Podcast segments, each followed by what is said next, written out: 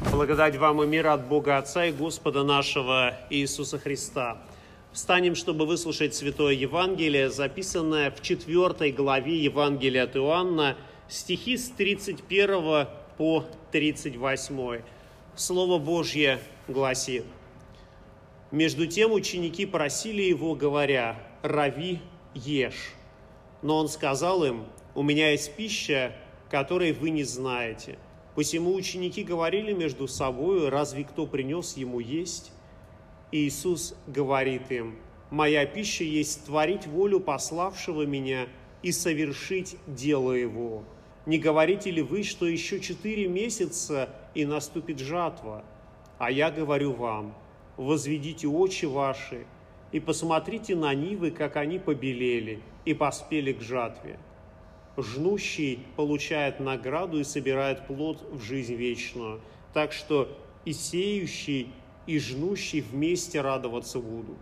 Ибо в этом случае справедливое изречение «один сеет, а другой жнет». «Я послал вас жать то, над чем вы не трудились, другие трудились, а вы вошли в труд их». Аминь. Это Святое Евангелие. Слава тебе, Христос! Присаживайтесь, пожалуйста. Мы слышали сегодня небольшой отрывок из Евангелия Туанна, который описывает э, промежуток времени, когда ученики Христа вернулись, э, приобретя немного пищи для Христа. А пока Христос пока ученики искали пищу, Христос беседовал с самарянской женщиной о воде живой. Разговор тут был действительно очень интересным, потому что вообще Спаситель очень хороший собеседник. И э, он говорил о воде, о воде живой, говорил о Царстве Небесном, и как э, эта женщина поняла, что он рассказал ей все про нее. И когда возвращаются ученики, то, конечно, они, можно сказать, рапортуют о том, что все они сделали, вот пища, пожалуйста, рави, ешь. Ты утомился, ты был э, голоден, и вот мы тебе даем пищу. Но э, Христос говорит о том, что у него уже есть пища.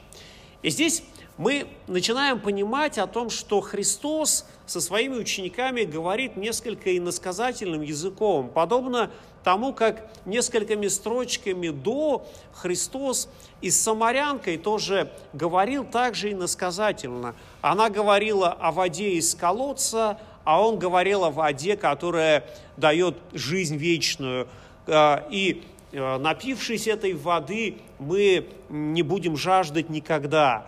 И Христос здесь тоже говорит о том, что у меня есть пища. И вот здесь мы видим такую достаточно странную позицию апостолов, потому что, э, ну, наверное, им следовало бы задать вопрос Христу напрямую, сказать, а откуда у тебя пища и что это за пища. Вместо этого мы видим, что они начинают спрашивать друг у друга, размышляя, а, а может быть кто-то пришел раньше нас, а может быть кто-то его уже угостил, может быть эта женщина самарянская, она его не только водой напоила, но и накормила, вместо того, чтобы задать Христу прямой вопрос, а о чем идет речь, какая пища у тебя есть, они начинают э, спрашивать друг э, друга. И по сути дела, это такая позиция, в которой в некотором смысле оказываемся и мы, когда э, начинаем э, размышлять ну, о Царстве Небесном, о вечности, о рае, о аде, о справедливости и о каких-то других категориях, которые нам кажутся интересными, которые нас волнуют, и мы начинаем с друг с другом разговаривать о том, чего мы сами никогда не видели и о чем, может быть, не имеем ни малейшего представления, вместо того, чтобы задать вопрос тому, кто способен э, ответить на любой вопрос. Вместо того, чтобы вопрошать Господа о Царстве Небесном и о том, как поступать, по сути дела, э, мы так же, как эти ученики, начинаем разговаривать друг с другом, размышлять, строить какие-то э, какие теории. И вот, э, действительно, для Христа, оказывается, была пища. И он говорит о том, что у меня уже есть пища, и моя пища есть творить волю пославшего меня и совершить дело мое. И он нам, по сути дела, показывает, что да, есть вещи материальные, которые нас волнуют. А, когда мы голодны, нам хочется есть. Когда нам холодно, мы хотим одеться. А, и прочие вещи, которые нас окружают, нам они необходимы для нашей жизнедеятельности. Но порою хорошие отношения между людьми оказываются гораздо лучше вот всех тех материальных благ. Многие люди признаются о том, что крепкое здоровье для них ну, действительно очень является важным. Но для того, чтобы иметь крепкое здоровье, необходимо все-таки правильно питаться, вести правильный образ жизни. То есть э, нужно прилагать определенные старания для того, чтобы у нас было здоровье. И если бы здоровье действительно было высшей ценностью для человека, если бы вот такое доброе, хорошее состояние человека было бы наивысшей ценностью, то, возможно, Спаситель э, на Голговский крест не пошел бы, а сохранил бы свое здоровье. Но Спаситель именно отдает себя для того, чтобы э, исполнить волю Небесного Отца. И поэтому некоторые материальные вещи, которые для нас оказываются важными, э, они являются порою таковыми, но они все-таки не являются наивысшей ценностью. То есть мы действительно можем сказать о том, что еда, одежда, кров, здоровье и многое другое, в чем мы нуждаемся, они для нас важны, но оказывается есть и то, что гораздо важнее, важнее этого. Для Спасителя это означало исполнить Божью волю. Со Спасителем, казалось бы, все просто. Он пришел на землю, он хорошо знал волю Небесного Отца, и он знал, по какому пути ему надлежало идти. Нам, оказывается, здесь гораздо сложнее, потому что не каждый из нас может очень четко ответить на вопрос, а вообще, что я здесь должен делать на земле? Каково мое призвание? Кем я должен быть? Как я должен относиться к людям, которые меня окружают? Может быть, я вообще живу не своей жизнью?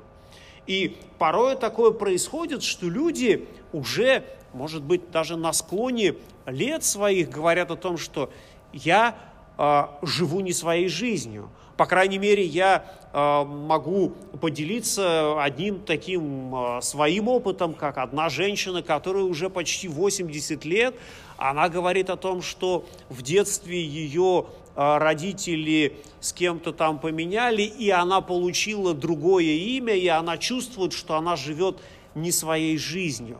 Ну, вот такое ощущение у людей может возникать. И для Спасителя все было понятно, для чего он пришел, а, как исполнить волю Небесного Отца. А, для нас это оказывается гораздо, гораздо сложнее. Мы не знаем порой наш ближайший шаг, а уж тем более мы не знаем на перспективу, что мы должны делать, чтобы нами воля Божья была исполнена. И, конечно, мы для того, чтобы хоть как-то приблизиться к этому, мы читаем молитву Господню, в которой есть такие очень замечательные слова. «Да будет воля Твоя и на земле, как на небе». И доктор Мартин Лютер, комментируя этот, э, этот а, стих, говорит о том, что, конечно, воля Божья совершается и без нашей молитвы, но мы просим, чтобы Его воля совершилась и в нашей жизни, чтобы в нашей жизни мы могли совершить то, что было бы угодно Богу. Но совершить не с целью того, чтобы нам поставили какой-то плюсик или что мы выполнили свое предназначение, а именно совершить это по любви, как Господь и Спаситель, который э, любит своего Небесного Отца, который любит нас, Он э, в своем исполнении воли Божьей оказывается э, исполнителем не только закона, но именно исполнителем и воли Божьей. И, конечно, мы не знаем, как Бог руководит нами, мы не знаем, как Бог руководит другими людьми. Мы даже не знаем, как люди, э, которые вот здесь сейчас наказали, оказались на богослужении, как узнали о Боге. У каждого своя история. И нам, по сути дела, оказывается не так важно, кто рассказал нам о Боге, как мы об этом э, узнали. Ведь э, сеяние Слова Божьего, оно совершается не для того, чтобы кого-то возвеличить или сказать, что вот был такой хороший проповедник, который сказал замечательные слова, и вот я уверовал. Сеяние Слова, оно может быть абсолютно анонимным. Бог может воздействовать э, э, к нам, через какого-то случайного прохожего, через какого-то случайного человека или через какие-то события жизни, которым мы вообще, может быть, не придавали никакого значения, но Слово Божье, оно уподобляется семени, которое проникает в наше сердце, и э, оно возрастает там. И вот мы слышали сегодня вот гимн, в котором как раз и говорится о сеянии слова и о том, куда оно падает, в какую почву и в каких обстоятельствах оно может произрастать. И в этом смысле мы как раз оказываемся абсолютно разными. Но Слово Божье, оно одинаково, оно несет нам добро, оно несет нам любовь, оно несет нам справедливость, оно желает, чтобы мы познали любовь Божью. И, конечно, кто трудился над тем, чтобы мы сегодня оказались здесь, мы не знаем. А, и Спаситель также обращается к своим ученикам и говорит о том, что другие трудились, а вы вошли в труд их. Действительно, а, если мы посмотрим на такой долгий период существования христианской церкви, то, наверное, ни один, ни два не десяток, не сотни, а гораздо больше людей трудились для того, чтобы сегодня здесь, в этом зале, мы могли э, воспевать гимны Богу, чтобы мы могли слушать Слово Божье, чтобы мы могли прийти к алтарю, преклонить колени и помолиться.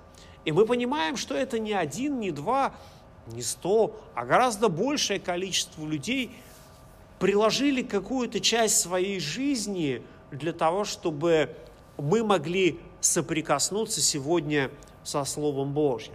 Ведь действительно через Слово Божье и под воздействием Святого Духа в сердцах людей рождается вера Бога.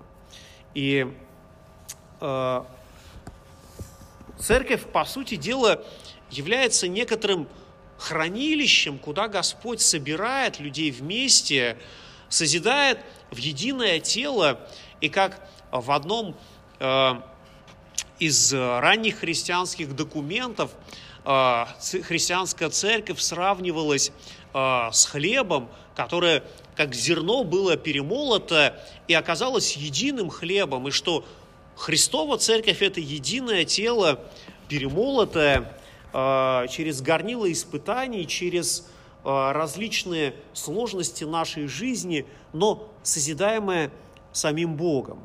И, конечно, для каждого человека, наверное, есть определенная цель, как мы говорили, призвание. И более того, для каждого человека есть своя роль в христианской церкви, в своей общине. И может быть показаться о том, что не каждый может это найти, и что есть служители алтаря, которые вот призваны этим заниматься. Но Священное Писание нам говорит не так. Он, оно все-таки говорит о том, что каждый из нас оказывается абсолютно важен.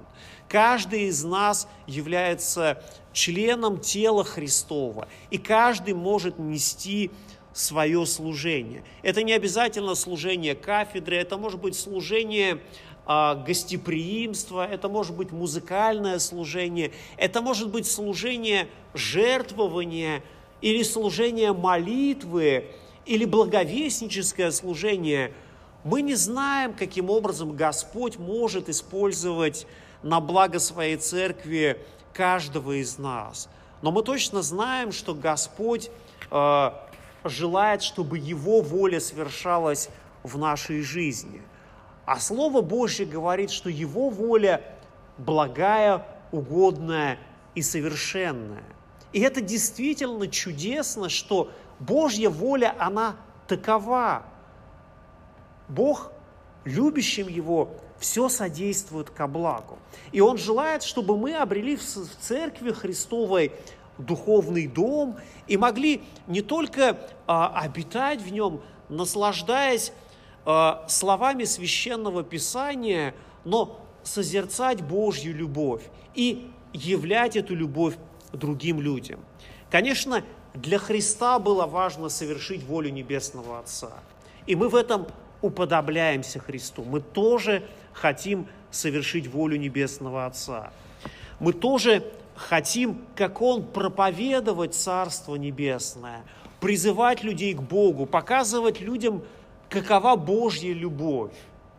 Может быть, не всегда у нас это получается хорошим, должным образом. Может быть, нам не хватает каких-то даров и талантов, но, тем не менее, наши руки не э, устают делать это.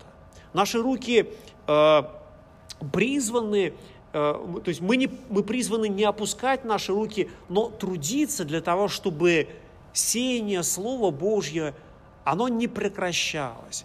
И, возможно, каждый на своем месте может внести свою малую лепту в то, чтобы э, на земле не осталось ни одного народа, ни одного жилища, где бы не узнали о Христе. Возможно, что наш малый труд, он тоже оказывается очень важен, чтобы поручение Господа идти и проповедовать Евангелие всем народам, оно однажды оказалось исполненным.